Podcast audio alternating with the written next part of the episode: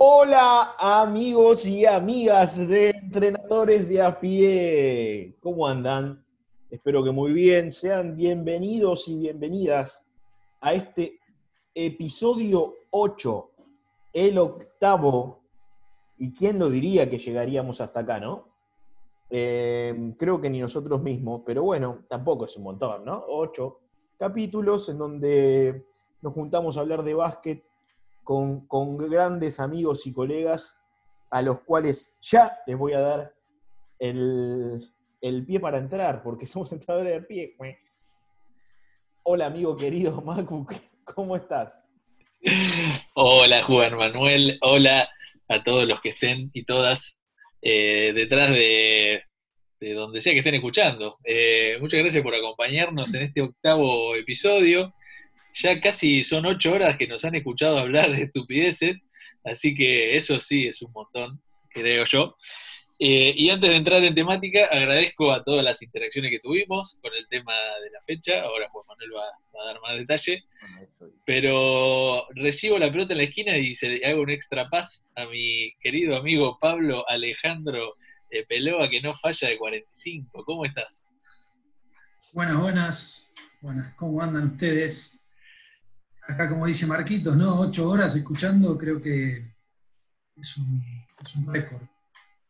Eh, yo no lo hubiese hecho, yo hubiese abandonado ya, así que está, muy bien, está muy bien.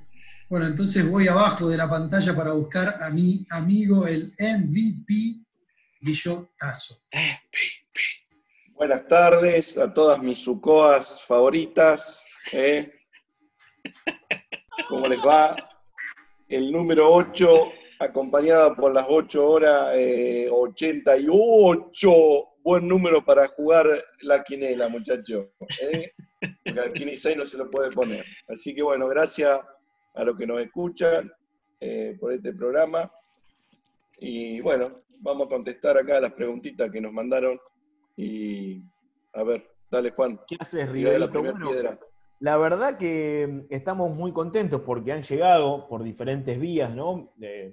mensajes privados, algunos comentarios, eh, en, nuestra, en nuestra interacción con el Instagram o también con nuestros amigos que, disponen del WhatsApp, nos han hecho llegar eh, sus, sus, temas, sus inquietudes, sus consultas. Y bueno, vamos a intentar darle, darle rosca a esto, ¿no?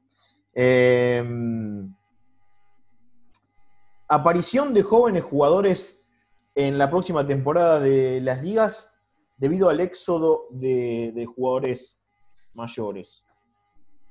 ¿Qué tenemos para decir? Un saludo al que nos mandó esta inquietud. Ariel Levy, si no recuerdo mal. Ariel Levy, exactamente. Le mandamos un, un, gran abrazo. Un gran abrazo. Yo, si les parece, voy a a tirar la primera eh, opinión y claramente va a haber una aparición de un montón de jugadores eh, o, todos los jugadores van a subir un escalón, si se quiere, ¿no? La Liga Argentina a la Liga Nacional ya está pasando, del Federal a la Liga y andás a ver de dónde al torneo federal.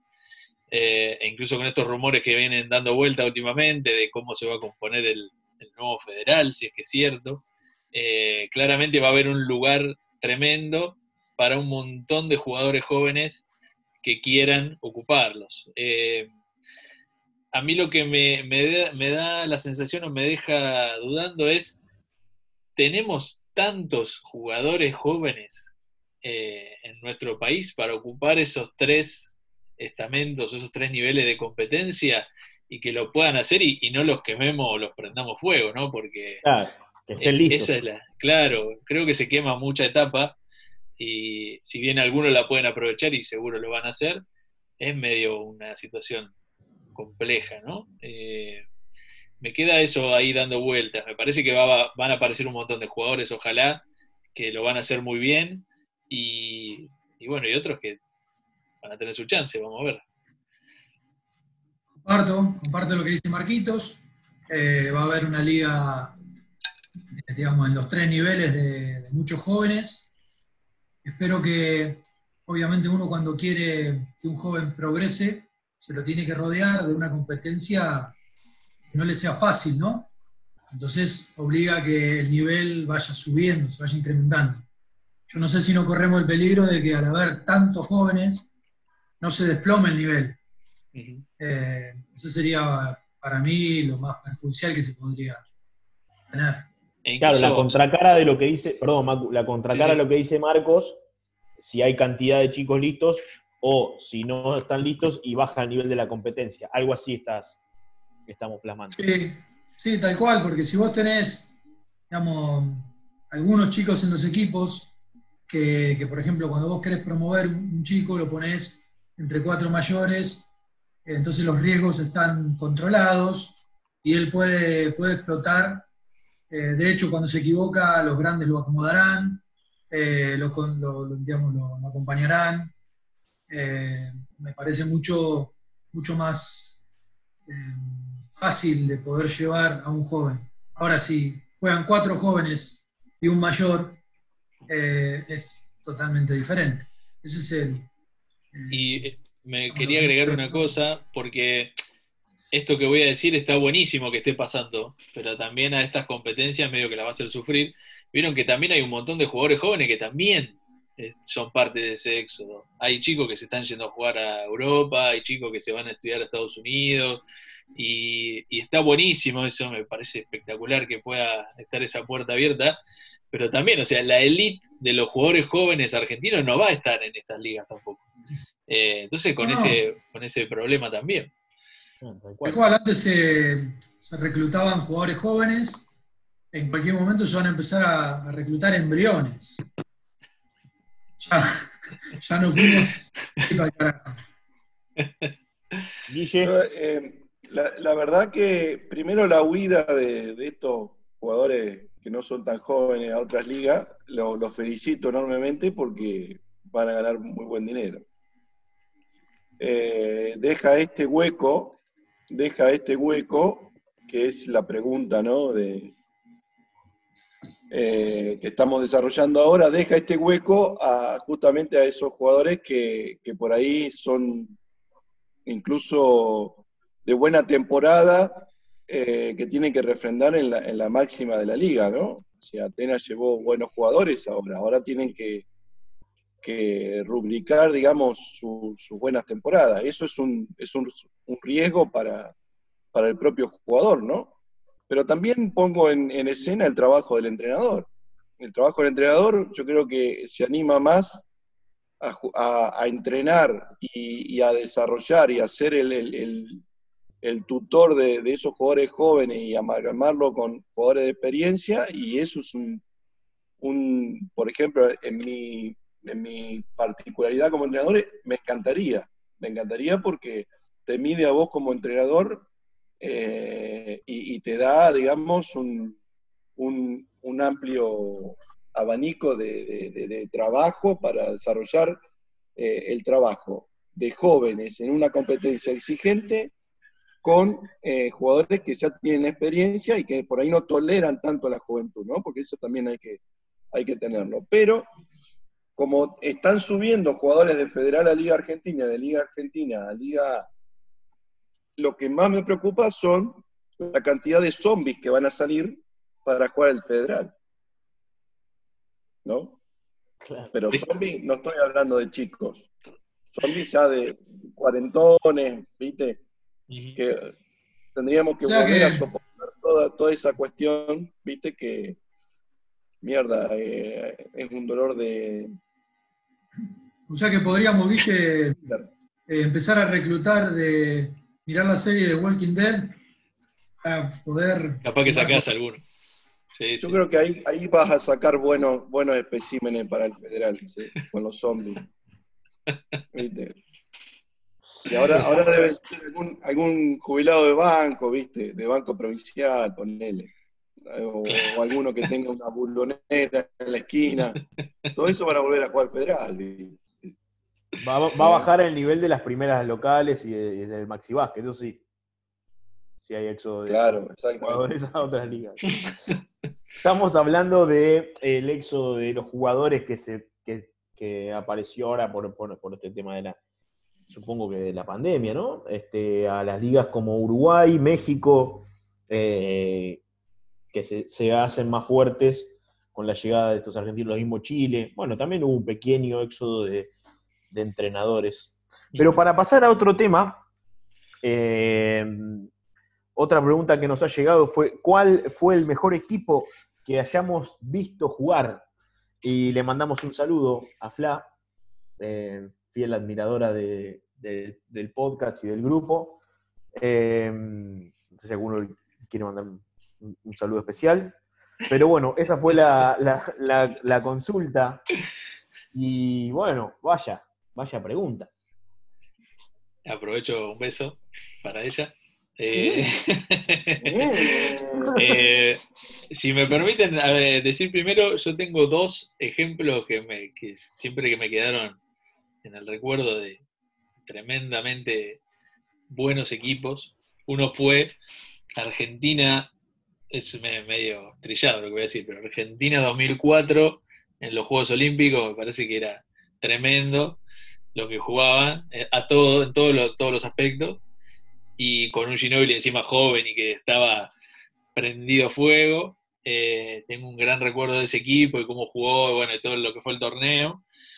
Y después el otro, los Spurs, campeones de hace unos años, 2000, no quiero 2014, errarle, te voy a agregar. 2014, sí señor, Sí. que impresionante la- el- toda la cultura del básquet eh, FIBA metido en un equipo de NBA, eh, tremendo. Es- esos dos equipos me parece que fueron los, los que más me quedaron en, en el recuerdo. Para no, para no ser redundante en lo que dice Marquito, que son Argentina en su mejor versión, y dentro de la NBA, la- lo mejor que se vio de básquet FIBA, eh, que fue el, el equipo ese de San Antonio. A mí me gustaba mucho el equipo de Sacramento Kings, Mm, del año 2002 más o menos, con Mike Bibby de, de base, esa ujú. Daddy Divac, no sé si se acuerdan. Sí, ese A mí, me- a mí A me mí- gustaba más Jason Williams. La rompió toda, no, el de Mike Bibby creo que funcionaba mejor. Jason Williams era más. Bueno, pero Chris Webber, Doc Chris Weber. Weber, eh, Stojakovic. Creo que ese equipo me gustó mucho. Y los Knicks, que juegan. eh, como para no traicionar al corazón. Ewing, sí, Patrick Ewing, John Starks. Fue, fueron un equipazo. raspaban. Sí, sí. Yo voy a agregar, obviamente, para no ser repetitivos, eh, hay, para mí el Indianapolis 2002 de Argentina, no sé si no es mejor que el, Puede ser. que el del- ese es- creo que es el pico máximo de la selección, más allá de que después se gana la medalla dorada en Atenas. Pero, mm, bueno, no puedo, no puedo no nombrar a los Chicago Bulls del, del 93, me gustó mucho, del- y después vuelve con, con Rodman en el equipo y, hace el récord de liga que después se lo gana Golden State, ¿no? De se- 72-10 hace el registro Golden State hace 73-9, pero sin campeonato. Y en el, el 96 damos la vuelta y le ganamos a Seattle la final. Este, ahora también, como Pepe no, no quiso traicionar a los Knicks, yo no voy a hacer menos. Aparte tengo un, un- un público que, que me sigue a mí como fanático de, de Jordan, así que nada, me, me debo a ellos. Guille, A mí, eh, Independiente de Pico, campeón de liga, con Esteban de la Fuente, Marito Guzmán el entrenador, y sí, eh, y la Kinder Bolonia de Ginobili y Ettore. con, Con el Ettore. con Ettore, Te eh, mandamos un Modi, eh, Rigodó, eh, Yarik, Yarik era el, el base que después fue a los Clippers, y el Clipper de Vinny del Negro, ese me encantaba. ¿viste? Equipazo. El pick and roll este piando grande, eh, hasta lo seguía por radio este, cuando estaba en El Salvador, ahí lo seguía por radio, y bueno, después tuve la suerte de verlo en vivo y en directo dos veces, ganar los dos partidos, así que Los únicos dos partidos que ganaron esa temporada, ¿no? Eh, no, papá, ahí empezó todo, toda la, la revolución de, De Los Ángeles. de los dueños de, Los Ángeles. Aunque perdimos la otra vez, así que no digan nada, ¿eh? no empiecen a hablar. En ese de Vini del Negro, primer año, ¿quién estaba? Y ahí tenía a Chris Paul, Jamal Crawford, eh, Jordan, Griffin, mm. Matt, Barnes, Ryan Hollin, el pivot suplente, que a mí me encanta eso, viste, perruno. Este, como Duan Caswell, ¿se acuerdan de Duan Caswell de Miami? Me hacía acordar mucho a Carl Amos. ¿Se acuerdan de Carl Amos de Ferro de Caballito? Este, impresionante. Impresionante. O Calveston Ferguson. El gimnasio de Esgrima La Plata de Gonzalo García. También. Ah, mirá. para sumar a alguno de acá. Con Ramati corriendo a Leiva por toda la cancha.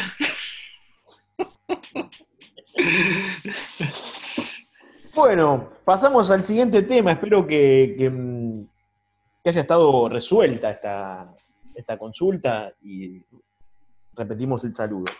Eh, después nos llega una que es muy amplia y está muy bueno el tema. Eh, ¿Cómo enseñamos a jugar el juego? Así, pum, fuerte y al medio. Yo les propongo que, pongamos dos parámetros, ¿no? O dos eh, ideas principales de cómo enseñaríamos a jugar este deporte. Y se los dejo con el especialista. Macu. Creo que es tremendamente amplio el tema y es un buen tema para otro episodio. Si lo tuviera que resumir en dos cosas, es muy difícil, pero creo que eh, primero empezar por el problema y no por la solución en la enseñanza, primero y principal, o sea, no enseñar algo que no tiene nada que ver con el contexto y que el jugador o jugadora no, va a lograr identificar para qué le sirve o cuándo lo va a usar. Ahí, y ahí tendría que elaborar una hora más, pero lo dejo ahí cortito. Eh, y después tratar de, eh, de la propuesta del entrenamiento todo el tiempo eh, ir y venir entre, entre esto, ¿no? Entre contexto y herramienta que voy a usar para ese contexto y que haya mucha variabilidad en el entrenamiento. Creo que va por ahí, pero insisto, es muy largo el tema, muy largo. Perdón, te hago una pregunta, pero esa variabilidad en un contexto o variabilidad por, por, por hacer. No, no, digo, el, el gesto o lo que vos estés enseñando en ese momento, tratar de usarlo en diferentes contextos, digamos, en diferentes situaciones, lo mismo, para lograr identificar cuándo, cómo, por qué vos haces eso Exacto. Desafiantes, que no lleguen a ser muy difíciles, pero tampoco muy fáciles, pero que haya un problema a resolver para que haya una aplicación de eso. exactamente, exacto. Excelente. Yo creo que... muy resumido. Obviamente, sí. Como dice Marquitos, el tema es, es un universo, así que porque es un verso nada más. lo más importante, a mí lo más importante y lo más difícil también es enseñar a entender el juego. Creo que muchas veces se le da a los entrenadores que comienzan la difícil tarea de tener que que la enseñanza de, los chicos. Y todavía el entrenador no entendió el juego y cómo se lo va a, se lo va a, enseñar al pibe, ¿no? Generalmente cuando los entrenadores dan toda su vuelta, todo su recorrido y vuelven a tomar el control de la, de la enseñanza a los chiquitos es cuando realmente pueden sacarle jugo y enseñar a entender el juego. Vuelvo a repetir, para mí es lo más importante y lo más difícil. Eh, ¿Y cómo sería la forma eh, que el entrenador vaya haciendo que aparezcan esos problemas, o sea, provocándolos y dándole herramientas para la posible solución? Y en ese ida y vuelta de proponer los problemas y resolverlos con la herramienta adecuada es donde se va a dar eh, la mayor aplicación de la enseñanza. Muchas, veces veo entrenadores que hacen cosas que ni ellos saben para qué es. Entonces, todas esas cosas que nosotros le tiramos, eh, no creo que tengan una aplicación posible para el pibe, o por lo menos no, les van a dar el sentido que, que podrían darle. Creo que hay que optimizar tiempos eh, y hay que darle soluciones verdaderas a los chicos en cuanto a problemas y herramientas. Problemas y herramientas para solucionar. Creo que va por ese lado. Yo creo que la herramienta es el primer paso. Herramientas igual a fundamento. Ese ha sido siempre mi, mi pensamiento. Y después, una vez que uno tiene esas herramientas bien adquiridas, viene el entender, o sea, lo que vos decís, Pepe, presentar problemas y qué herramientas utilizar. ¿No? Este, me parece que viene así. ¿No debería ser un interjuego, Guille? O sea... La verdad que... Sí, te entiendo lo que vos decís. La verdad que no sé, loco. Yo creo que si vos, el pibe, no sabe tirar al aro, y después tiene un problema de si el problema es que está solo y no va a tirar aro si no sabe. Entonces, ¿cómo mierda hace? Esto como que decir, bueno, eh, tiene que atornillar un, tornillo y decir, bueno, dale, atornillarlo, pero no sabe ni, qué carajo es un destornillador, ¿entendés lo que te digo? No? Entonces, toda esa cosa de exploración, de ponerlo al pendejo adentro de la cancha, decir, bueno, ahora eso son aros de básquet, bueno, Ahora tenés que, bueno, explorar, explorar, fíjate a ver si lo tira al aro. a ver cómo tira el aro. Bueno, uy, mira qué bien que tira el nene. no, esa pelotude no. para mí es una pelotude. Tirar aro se tira así, picar se tira así, pasar se tira así, el corte en vez así, la recepción es así, el pie de pivo acá, el frontal, el dorsal. Bueno, Ahora, si te defiende de esta manera, bueno, vos podés hacer esto, vos podés hacer lo otro, y eso es un poquito eh, el conductivo, ¿no es cierto? Después todo lo constructivista, toda esa parlafenaria socialista, humanista del jugador del básquet, no sirve para bosta. Esto tiene que decir, tiene que haber una, pero claro, tiene que haber una cuestión, digamos, esa cosa romántica del humanismo que no sirve para nada, este, tiene que tener una conducta. El de, el jugador de básquet, ¿cómo aprende? A ver, vamos a decir cómo aprende el jugador de básquet. ¿Cómo aprende? ¿A través de qué? Para que el tipo adquiera... El látigo. el látigo. es?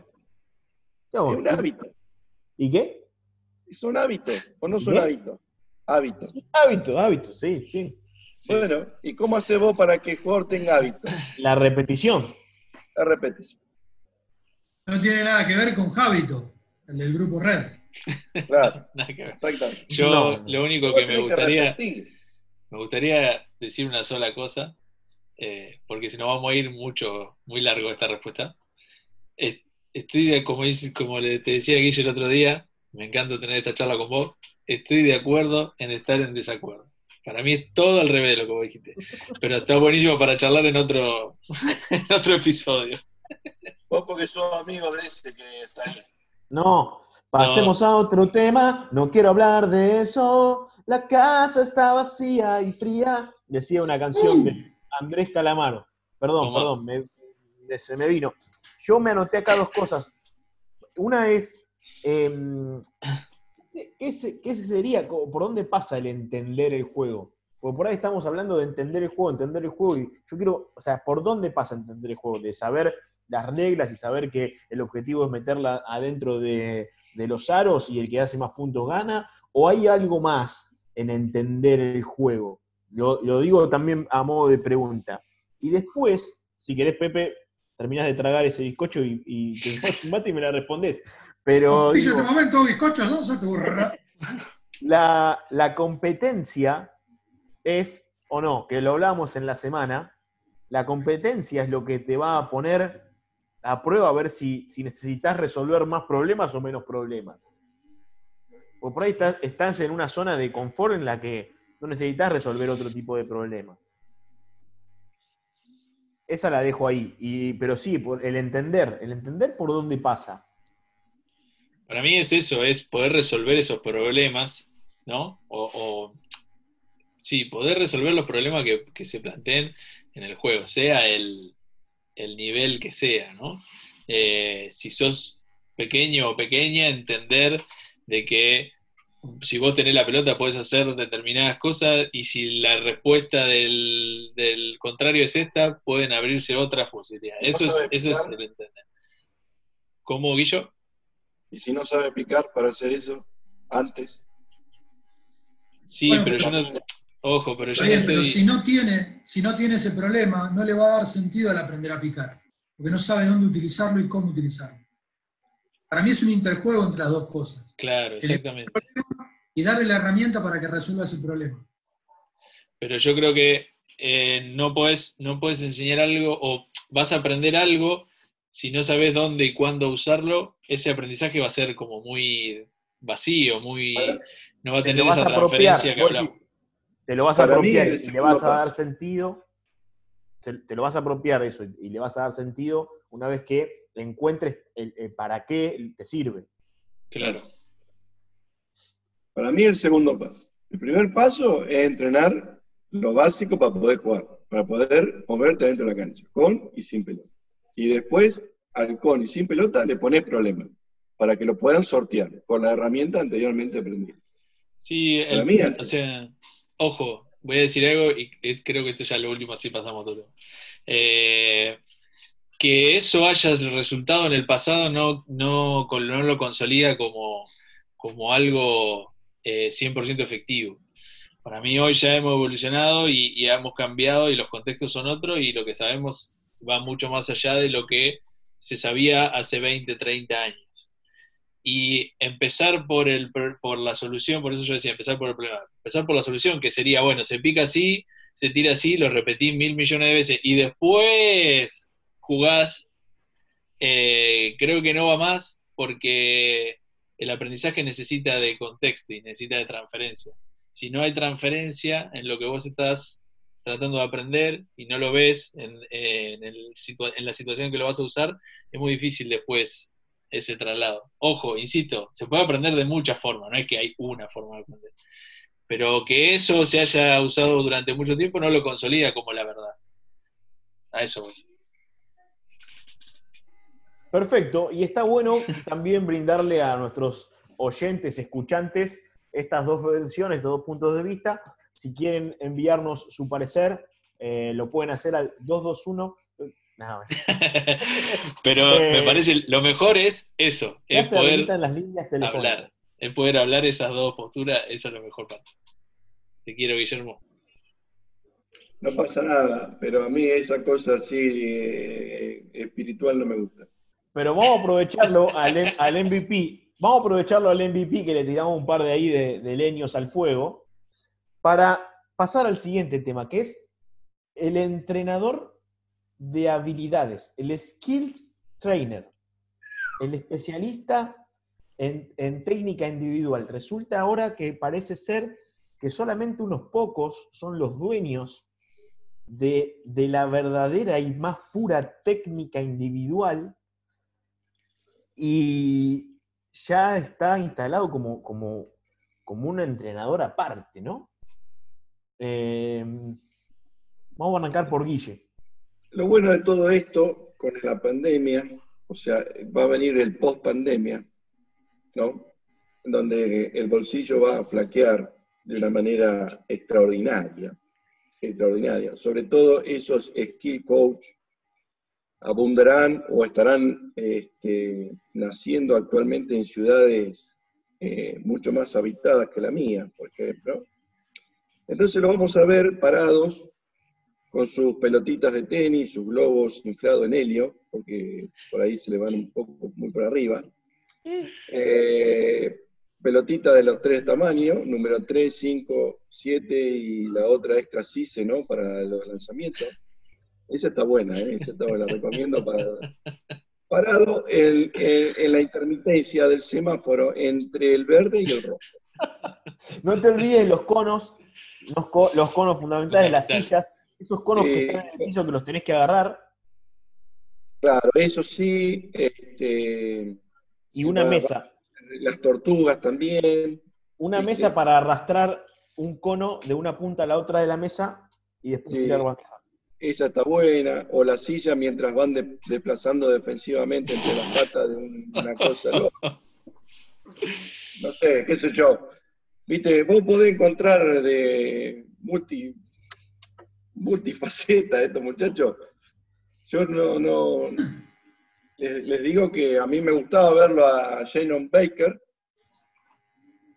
pero bueno, me parece que se le fue todo, la copia se fue un poco, este, se le fue un poco de las manos, ¿no? A todo este muchacho. Yo creo que el skill coach tiene que ver en, el contexto que estamos hablando, el contexto de la parte puramente de- del juego, en, en, jugadores donde vos ya los tenés eh, a un paso de- del juego profesional, digamos. Eso más o menos. Pero para los pendejitos, para los pibitos, no hay mejor que, que entrenador de minibásquet que le pueda llegar a enseñar. No es Kiko. Para mí, Sí, dale. para mí creo que es un espacio, es un espacio muy bueno que se ganó el hecho de tener una figura que desarrolle habilidades, pero, ¿no? Si nosotros ese desarrollo de habilidades introducimos todo el cotillón que se te pueda pasar por la cabeza para hacer malabarismos y encima después decir qué es lo que pasa en el juego, eso me parece algo que no tiene sentido. Lo que sí me parece que un entrenador que desarrolla habilidades tendría que ir por el camino de eh, los hábitos que decía Guille en un comienzo, eh, tratar de perfeccionarlos para que después, cuando les toque usarlo en el juego, que es lo que supuestamente pregonamos con Marcos, que tiene que aparecer rápido, cómo superar ese obstáculo de manera que sea eficiente. ¿Entiendes? O sea, eh, o sea, que les sirva para que cuando le aparezca el problema en el juego lo puedan resolver lo mejor posible. Y eso no va a aparecer con un guante en la mano, con un caño, tipo una cartulina de colegio que va, eh, ahí que, que teníamos hacer Protector. naturales, donde teníamos la diseminación de la hormiga, colgamos en el pizarrón, los de mi época se acordarán, llevaba una cartulina en la mano como para... Todas esas cosas para mí eh, ya se fue totalmente, como dice Guille, se fue de las manos. Eficiencia y eficacia, eficiencia y eficacia al servicio del juego, o sea, apuesta para el juego y punto. Bueno, mirá, hay, hay un ejemplo de entrenador así que es americano, a mí me gusta. Eh, es eh, Drew, Drew Haller. Drew Hanlon. Ese loco, Hanlem. Eh, escuchá, Ponía su- yo, iba a poner, yo iba a poner el mismo ejemplo, Guillo. ¿Cuántas veces ese tipo usó un cono? Cero. nunca. Nunca, porque el cono, vos fíjate esta contradicción, ¿no? Vos le pones Sí. un cono para que el tipo frene, arranque y, y vaya, y después le pedís en el juego que no mire el piso. Y la referencia visual del cono está en el piso. O sea, eh, no sé. Pero también, eh, para que entiendan todos, ¿no? Los, que, los pocos que nos escuchan, eh, todos hemos pasado por el cono, por la silla, por la tortuguita, Sí. por la pelotita de tenis, y nos damos cuenta de que es una boludez más grande que una casa, ¿viste? Eh, Sí, sí. Hoy lo que necesitamos es, por ejemplo, ¿qué opinamos sobre el 1 contra 0? Como para una entrada en calor de 5 minutos, para activarlo con alguna, alguna cuestión, no está mal, pero después ese 1 contra 0 ya vos mismo como entrenador te podés poner como in- interponiéndote en una entrada, por ejemplo, de bandeja, para que el tipo tenga que hacer una contorsión o leer por qué lugar tiene que frenar y tirar. Yo me parece que ese va al, al- el skill coach tiene que ir para ese lado y no tanto para el cotillón, ¿viste? Para el, el malabarismo, porque en algún momento van a picar la pelota y van a decir drible en Argentina y van a andar con una goleadora, ¿viste? Tipo Malambo, entonces van a, están a punto de, de ¿cómo es? De, de- de- de coso, ¿no? De inventarlo. Sí, a mí me parece que coincido con lo que dice Pepe de, que es un lugar que está bueno que exista, porque ya nosotros como entrenadores eh, no, abundan los lugares para trabajar, somos muchos y, y, a veces cuesta, y que se abran espacios nuevos está buenísimo y lo celebro. El tema es que al abrirse un espacio nuevo también está la responsabilidad de hacer valer ese espacio y que realmente sea lo mejor posible. Eh, en esta era de la red social y de todo eso, me parece que es tentador poner el video del conito y la pelotita y qué sé yo, porque vende y porque atrae la atención, pero como entrenador de habilidades o de técnica o lo, como se llame, creo que lo, lo más importante es darle la herramienta al jugador o jugadora que lo, que lo contrata para que sea mejor en el juego. Y para eso tenés que ser específico con el juego, eh, con lo que pasa en el juego. Entonces, la propuesta, si está ligada a, esto que hablábamos hace un ratito, de proponer el problema y mostrar diferentes soluciones y estar todo el tiempo en situación, buenísimo. Pero las cosas que, no tengan nada que ver con eso, eh, me parece que no, que no suman. Eh, antes que nada, antes que no hacer nada, obviamente que va a eso, pero digo, no, no sé si es tan, tan bueno para el jugador o la jugadora. Y digo esta última y le, doy el pase a mi amigo Juan Manuel. Em, también hay que derribar, ya que me quedó algo de los mitos, pero derribar esto de que si vos vas a entrenar técnica individual o entrenás con alguien, con un skill coach, si se quiere, de estos, eh, el entrenamiento no es para cansarse, o sea, no es para que el jugador o la jugadora termine todo transpirado. Porque muchas de estas cosas se hacen para eso, para ver, uh, mirá cómo labura este, está desquiciado, está corriendo por todos lados. Te, corrijo o te agrego, perdón, perdón, eh, amigo, que el entrenador termina más transpirado que el, jugador. También, pero digo, está mal, eh, está mal pensar en que entrenar es solo cansarse. Ah, eh, entrenar es, es, otra cosa. Y estos, estas instancias me parece que tienen que atender a esa otra cosa. Obviamente que va, a pasar eso, pero, pero me parece que hay, hay un error ahí para tener en cuenta. Sí, a, temprana edad, perdón, Guille, eh, quizás, claro, eh, confundís porque después el chico llega al día del partido y decís, bueno, pero profe, ¿dónde está la mesa y el cono? Claro. Como que tiene que jugar con eso. pero por otro lado, jugadores ya profesionales, consagrados, recurren bastante a, esta modalidad de, entrenamiento o a esta figura del, entrenador de habilidades, que está bueno. No creo que, que sean los portadores de la verdad en cuanto a técnica individual. Eso quiero dejar mi parecer. Claro, e, ese es el, digamos, para, para, darle el cierre, Juan, me parece que está bueno. Eh, nosotros estamos expresando eh, nuestro punto de vista, nuestra opinión, no es lo que se debería hacer, ¿no es cierto? No, estamos, al menos yo no estoy en ninguna posición para, decir eh, semejante cuestión, ¿no? yo creo que es un espacio que se puede abrir, laboral incluso, y va a ser un espacio que en el futuro así como lo usan los mejores equipos del mundo, eh, se va a empezar a eh, incorporar dentro de los cuerpos técnicos de, los equipos profesionales, espero que acá en, este país, ¿no es cierto? Encima, bueno, ahora este, me voy a tocar un huevo izquierdo porque apareció un gato negro en la pantalla.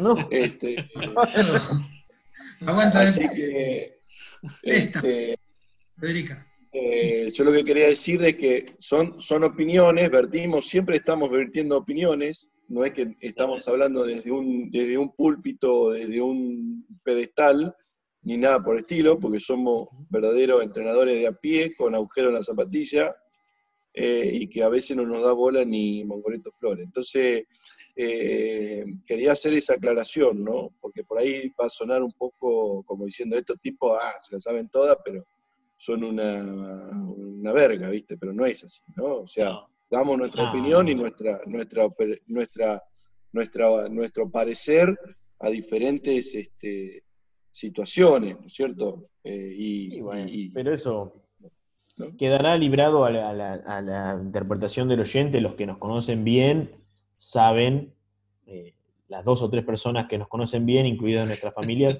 eh, saben que, no es así, pero está bueno lo, que decís, Guille. Seguro. ¿Pasamos a otro tema, les parece? Otro tema. Em, bueno, estamos en cuarentena, pandemia. Acá se desprenden dos temas.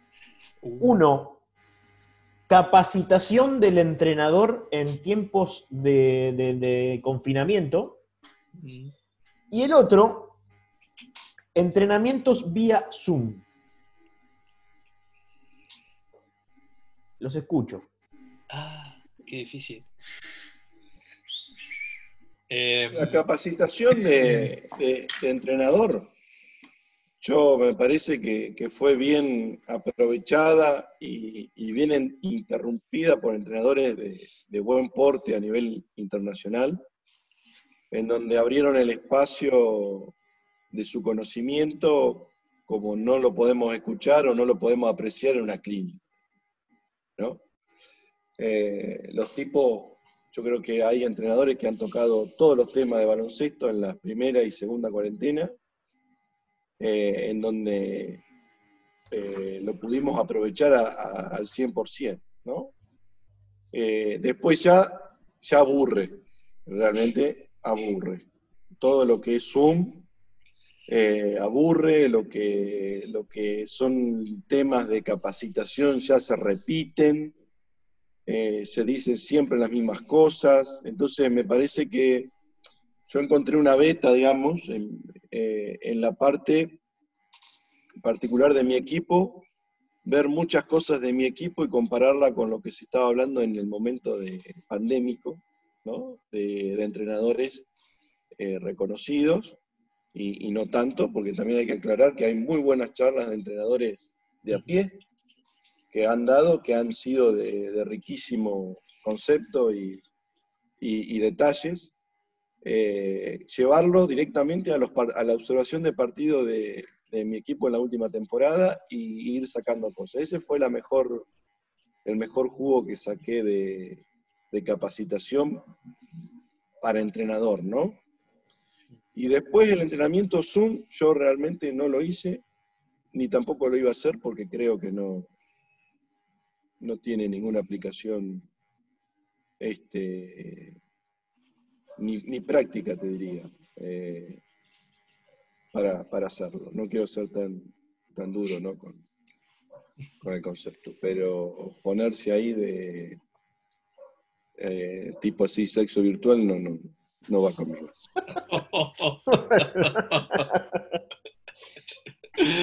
eh, coincido 100% con Guille. Eh, no, quiero sumar muchas cosas más, pero me parece que, eh, que es así. Eh, la capacitación hoy creo que ya es más un problema también a veces que una solución.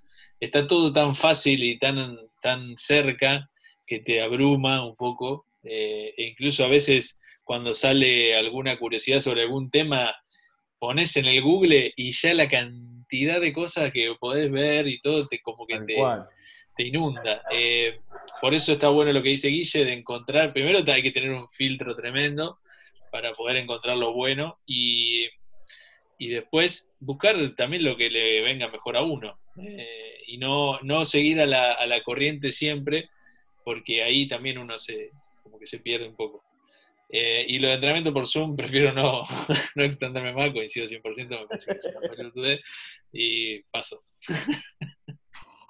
Sí, también, eh, a ver, hay tanta oferta de absolutamente de todo, lo que quieras. Lo que sí me, la verdad me sorprendió es la, gran cantidad de gente que cree que tiene cosas importantes para decir. Eh, en y esta, podcast. claro, en esta inundación de temas. Pero no, nosotros, nosotros lo damos desde el punto de vista totalmente personal, pero hay otros que lo, envuelven y lo venden. Claro, nosotros, nosotros, estamos mirando. ¿Qué? Yo tengo, ¿Eh? Se, se cortó, ¿ves? Esto pasa por, por, por el entrenamiento por Zoom. Claro. Eh, eh, Estamos vendiendo remera nosotros. Ah, sí, ahora, Ah, ahora, voy, bueno. Ah, ahora voy, ahora voy a eso, ahora voy, ahora voy a eso. que las puede adquirir en el hall de. Y después, bueno, virtual. En cuanto al entrenamiento por Zoom, sinceramente adhiero a lo que dicen los chicos, pero también admiro a las personas que pudieron sostener durante esta eterna cuarentena y la remaron porque Sí. o sea, lo- para los grandes no tiene sentido, pero con los chiquitos que uno Claro, eso iba a ser. se identifiquen, que, Claro. que no se olviden de que tienen un equipo, compañeros, responsabilidades. Eh, sinceramente yo, eh, bueno, mi, mi pareja, mi novia Antonella, tiene eh, chicas, digamos, tiene la categoría femenino de, de un club y la verdad, las cosas que ha hecho es increíble para sacarse el sombrero No, cómo, cómo sigue remando semana tras semana para que sigan teniendo ese sentido de pertenencia que tienen. Eh, yo hubiese, de hecho, bueno, lo hice. Hicimos dos clases por Zoom y vimos que, que la cosa no iba. Cariño Cacho, al que necesite ayuda, se la doy, pero seguir conectándonos me parece una... Sí, todo, todo, el, todo el respeto y admiración a la gente que, lo ha hecho y lo sostiene. Tremendo laburo. Sí, Sí, sí. Le totalmente. mandamos un saludo a Anto. No sé, Pepe, si quieres agregar algo más, pero le mandamos un saludo. a ver, pará, es la que tiene dos remeras. Sí, sí. Terrible. La fan, fan y modelo número uno de, de- de- del podcast y del grupo, que el otro día fue el cumpleaños. Le mandamos un saludo.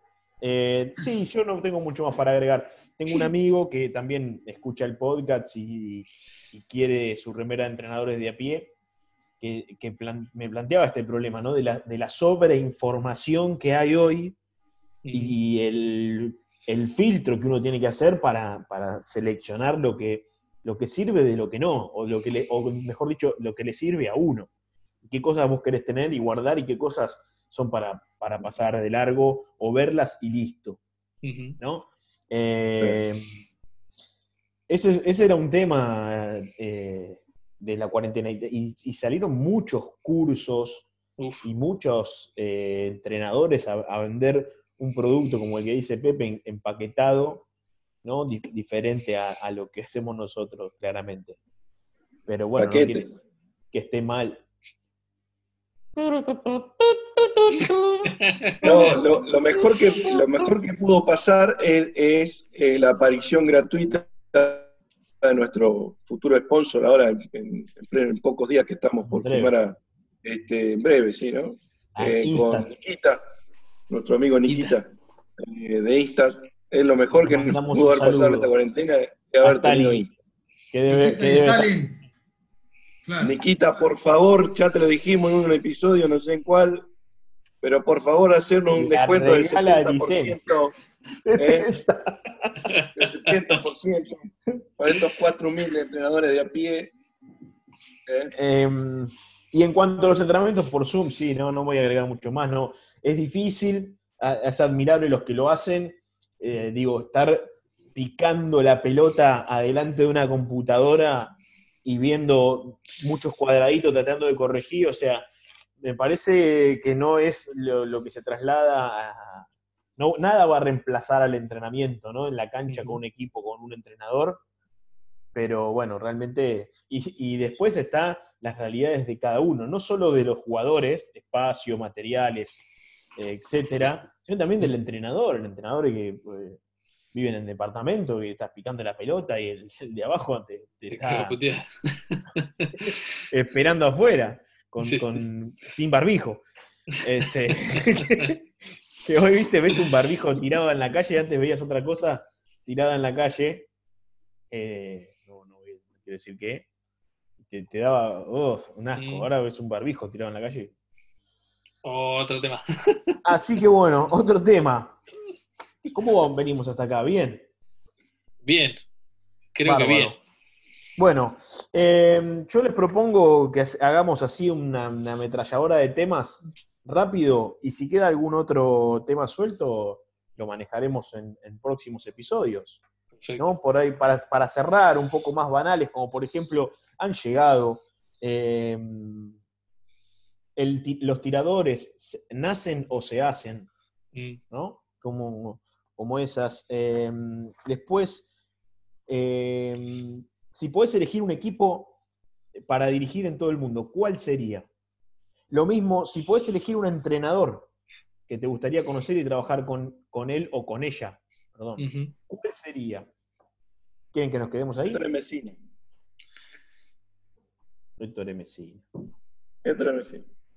Para mí Sí. es el, el más- el entrenador más lúcido de, de baloncesto. Marcos va a coincidir. Coincido que me gustaría conocer a Mesina, ni hablar de trabajar con él. No debe ser fácil de, me da esa sensación, ¿no? De llevar en el día a día a Mesina, pero debe estar buenísimo laburar con él. Y del equipo, los Lakers, pero porque es el equipo que más me gusta. Guille va a decir el vecino de enfrente, ¿no? Más vale. Los Clippers, papá. A mí me gustaría dirigir los Clippers. Como NBA. NBA, los Knicks. ¡Qué duelo ese Marco Emilio en el banco de los, de los Clippers! ¿Te imaginas? ¡Ah! En la Creo que burbuja. puede salir en la, La en la burbuja. presentación de la. En la burbuja. ¿Sabe qué? Qué lindo que Qué soñar. Soñar, Soñar es gratis, cuesta sí, sí. Claro. si no, ¿sabés qué equipo me gustaría dirigir? Esportivo Realicó eh, en, en la Liga Argentina. Mirá, Tomá, un Tomá. saludo a los dirigentes de Sportivo Relicor. sí. todo el cariño para la ciudad de Ralico. Compra la plaza y lo contrata Tazo. Vamos. El hijo daría un contratazo. Un contratazo. ¿no? El hijo pródigo. Guillermo Tazo. Pepe, vos conociste a Pat Riley. ¿Te gustaría conocer a. Volvería a trabajar con él. Sí. Fue un buen- Una buena experiencia. Claro, cuando me dio el vasito de agua que le pedí que me estaba, justo estaba hablando y se me, se me secó la garganta y justo me, me pasó un vasito que aún conservo. Eh, y, y no hubiera estado bueno también, eh, no, no solo actual, ponerle los Lakers esos de los 80, de Magic Uh. Johnson, todo eso terrible. Uh. Showtime Claro, con Pat Riley. con Pat Riley. Bueno, eh, con respecto a eso, propongo mejor quinteto NBA de todos los Uh. tiempos. Así, ping-pong Podemos difícil. hacer uno norteamericano y otro FIBA. Mm, Podemos hacer mejor quinteto de jugadores argentinos, guarda. ahí está. Qué difícil, ¿eh? ¿Jugar argentino en NBA? No, argentino puede ser. Pero ponele. Yo a Ginobili Pepe lo pondría en Sánchez, el mejor quinteto. Manu Ginóbili. Los tres. Los tres. No sé si fue dentro de la Liga Nacional, algo creo que se moldeó y se formó en, el, en Italia. Mm. Y después, bueno, en NBA ni hablar. Para mí es el mejor extranjero que pisó la NBA. Toma, fuerte el medio. Y está ahí, sí, sí. El mejor. Fue el que, para mí, ¿no? Más eh, ayudó a su equipo a lograr cosas. Que consiguieron cosas, ¿no? ¿Y no whisky? Un campeonato miserable. Alemán amargo. Ah, No, ojo, Lo único ojo. bueno, Me, me encanta Ginobili, no, no es que soy antipatria ni nada de eso, pero Wiki también fue importante. Y yo estoy anotando acá, como, dije, como, dice, como dice el Diego, y lo vi pasar a Nowitzki, pero estuve solo. Yo me animaría a decir eh, NBA, Magic Johnson, Michael Jordan, eh, LeBron James, jugamos Small Ball, Kobe de 3, LeBron de 4 y... Ah, qué difícil. Hakim Olajuwon. Ahí está. Ahí- Yo voy eh, con Tim, Tim Hardaway. Sí. Tim Hardaway. Este, ¿Quién va a tirar? No, pará, boludo. Mi, mi interno van a ser Charles Oakley y Anthony Mason. Rasposo. Ah, bien, ahí. Este, voy a poner a Cedric Ceballos de 3. ¡Ah! Toma Internacional. Y, y Antoine tengo que Walker. buscar un tirador, que el tirador lo voy a poner a Dan Mayerly. Uh, Eso van a ser. buen jugador Dan a a a, Ese es mi quinteto. Le juego a yo voy a poner, yo voy a poner a Hardaway, pero no el tuyo, sino a Tim. Voy a poner a Kobe. Te lo copiaste. Te lo copiaste. vos dijiste- ah, a no. Penny. A Penny, a-. Penny Hardaway, de los Orlando, querés vos. Bueno, yo me agarro a Penny, está bien. Anferni No, Hardaway. no, a Tim, Tim es mío. Penny, Tim es mío. Yo, yo me agarro. Iba a elegir a Kobe, pero como lo tiene Marquito, voy a ir con Manu. Pero si no está más, Kobe. Hill. Grant Hill, el jugador, Gran Gil. lo complicaron un poquito. Charles Barkley Uh, y Uh, Shaquille vale. O'Neal. pesado el equipo. Un podcast puede ser. Me acuerdo que yo tenía una revista de la NBA que decía. ataque no juega, ¿no, Pepe? No, no, Los, los Reyes sin anillo, ¿no? Uh, Charles Barkley, sí. Charles Barkley y Patrick Ewing. uno de los Doctor y Reyes. Malone. Amargo que jugó en Utah y después fue para Coso, Malone. para los Lakers. Karl Malone. Bueno, y histórico de la, de la liga, con Gary Payton. ¿con qué se la jugaría? Uh, qué difícil. Uh, Cortijo. Mm, Milanesio. Sí, Milanesio Campana. Campana. Leo con Gutiérrez. Campazo, Campazo, ¿Quién? Pichi Campana, Campazo, Y sí, pero bueno, no, es, no sería Pampa histórico. Raca. Paso no lo. Echa la pelota. Poné jugadores. Barraca, Uy, Jorgito, sí. Muy Leo, bueno. Leo y Martín. ¿Qué Martín? Leo Gutiérrez y Martín Leo. Vamos con Un eso. saludo para Martín Leiva, que Un nos saludo escucha. para Martín. Es Como verdad. dijo, cuando le preguntaron a la a la oveja Hernández, dijo de interno Martín y otro más. Vamos. Vamos. Vamos, Leiva, carajo. Uruguayo ahora, debe andar con el termo abajo el brazo. Es el mismo. Vamos a hacer un caca Leiva. En Uruguay creo que hay un minuto de diferencia con respecto a Argentina, así que puede escuchar el podcast un Tranquilo. minuto después que. Exactamente. Exactamente. Bueno, chicos, eh, hoy fue más así a la, a la carta, ¿no? Como esperábamos. Exactamente. Quedan un par de temas, quedan ahí, ¿no? ¿Eh? Eh, como por ejemplo, eh, vestimenta del entrenador. Uh, Uh, eso es para un entero. Mejor, mejor festejo de coach uh, de, campeonato. Eh, películas de básquet. También han, llegado. A la mejor Husher, ganadores. La mejor. Era, No. era El obvia la pibito que se encuentra en las zapatillas de Jordan. Lejos. Sí, Magic la Mike.